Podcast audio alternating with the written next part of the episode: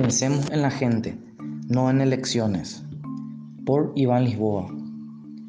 El Poder Ejecutivo, a través del Ministerio de Hacienda, presentó la semana pasada al Parlamento el proyecto de presupuesto general de la Nación para el 2022.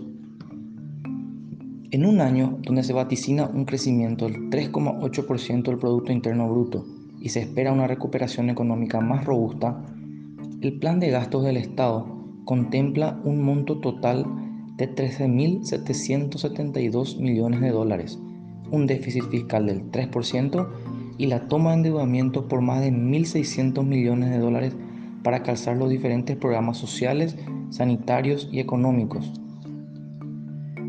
Los ingresos tributarios crecerán en torno al 8,2% y llegarían a los 3.931 millones de dólares el año próximo, de acuerdo con las proyecciones incluidas en el proyecto.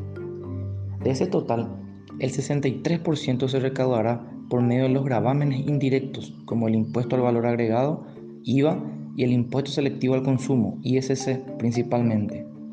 Esto da a entender que el consumo seguirá creciendo hacia los niveles prepandémicos, en beneficio principalmente del sector comercial. Tras su presentación oficial, el PGN 2022 es remitido ahora a la Comisión Bicameral de Presupuesto, integrada por diputados y senadores de todas las bancadas. Esta instancia del Parlamento tiene dos meses para recibir en audiencia a todas las instituciones públicas, quienes deben defender sus respectivos presupuestos. Posterior a las defensas, la Comisión debe elaborar un dictamen con recomendaciones que es enviado a diputados para el inicio del circuito legislativo y su sanción antes de fin de año. Como es bien sabido, venimos de un 2019 y 2020 difíciles para las finanzas públicas por efecto del clima y la pandemia, respectivamente. Esto hizo que la toma de deuda se disparara en más de 4 mil millones de dólares, lo que impactó además en déficits fiscales que llegaron al 2,9% en 2019 y al 6,1% en 2020. Este 2021 se esperaba que sea un año de sólida recuperación, pero se vino fuertemente la segunda ola de la pandemia y el espacio fiscal seguirá hasta fin de año bastante apretado. Las proyecciones de cierre fiscal hablan de que el déficit llegaría a niveles del 4% del Producto Interno Bruto y los gastos registrarán un nuevo crecimiento por el sostenimiento del sistema sanitario y la implementación de la ley de consolidación. Además, los ingresos provenientes de las binacionales caerán por la menor producción, la presión tributaria alcanzaría recién los resultados del 2019 y la inversión se desacelerará para contener el saldo rojo del fisco.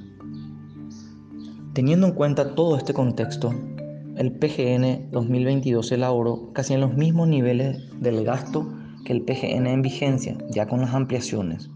En cuanto al monto global, el PGN 2022 presenta un aumento del 1,3%, incluyendo un incremento en el gasto salarial de poco más del 5%.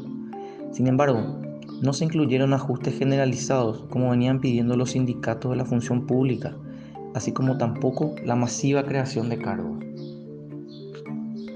Es muy importante que el Congreso pueda entender ese contexto y piense en la gente, no en las elecciones que se vienen. Aumentar el gasto salarial o la rigidez presupuestaria solo para quedar bien con un sector sería una decisión poco feliz porque eso implica que se deberán recortar otros programas fundamentales para financiar estas decisiones, o en el peor de los casos, implicará recortar gastos sociales o inversión en infraestructura, en un país de tremenda pobreza y de una brecha bastante amplia en caminos, rutas, servicios básicos y salud pública. Se repite hasta el cansancio que la pandemia agudizó la histórica falencia del Estado. Una de ellas es la gestión del legislativo. Sus cuestionados personajes a lo largo de los años, a los que se suman las nefastas decisiones que han tomado pensando solo en el hambre de poder, han sido grandes responsables del estado deficiente y prebendario que deben soportar los contribuyentes. Un PGN con tinte electoralista y que se desentienda de las necesidades de la mayoría generará solamente mayor desigualdad.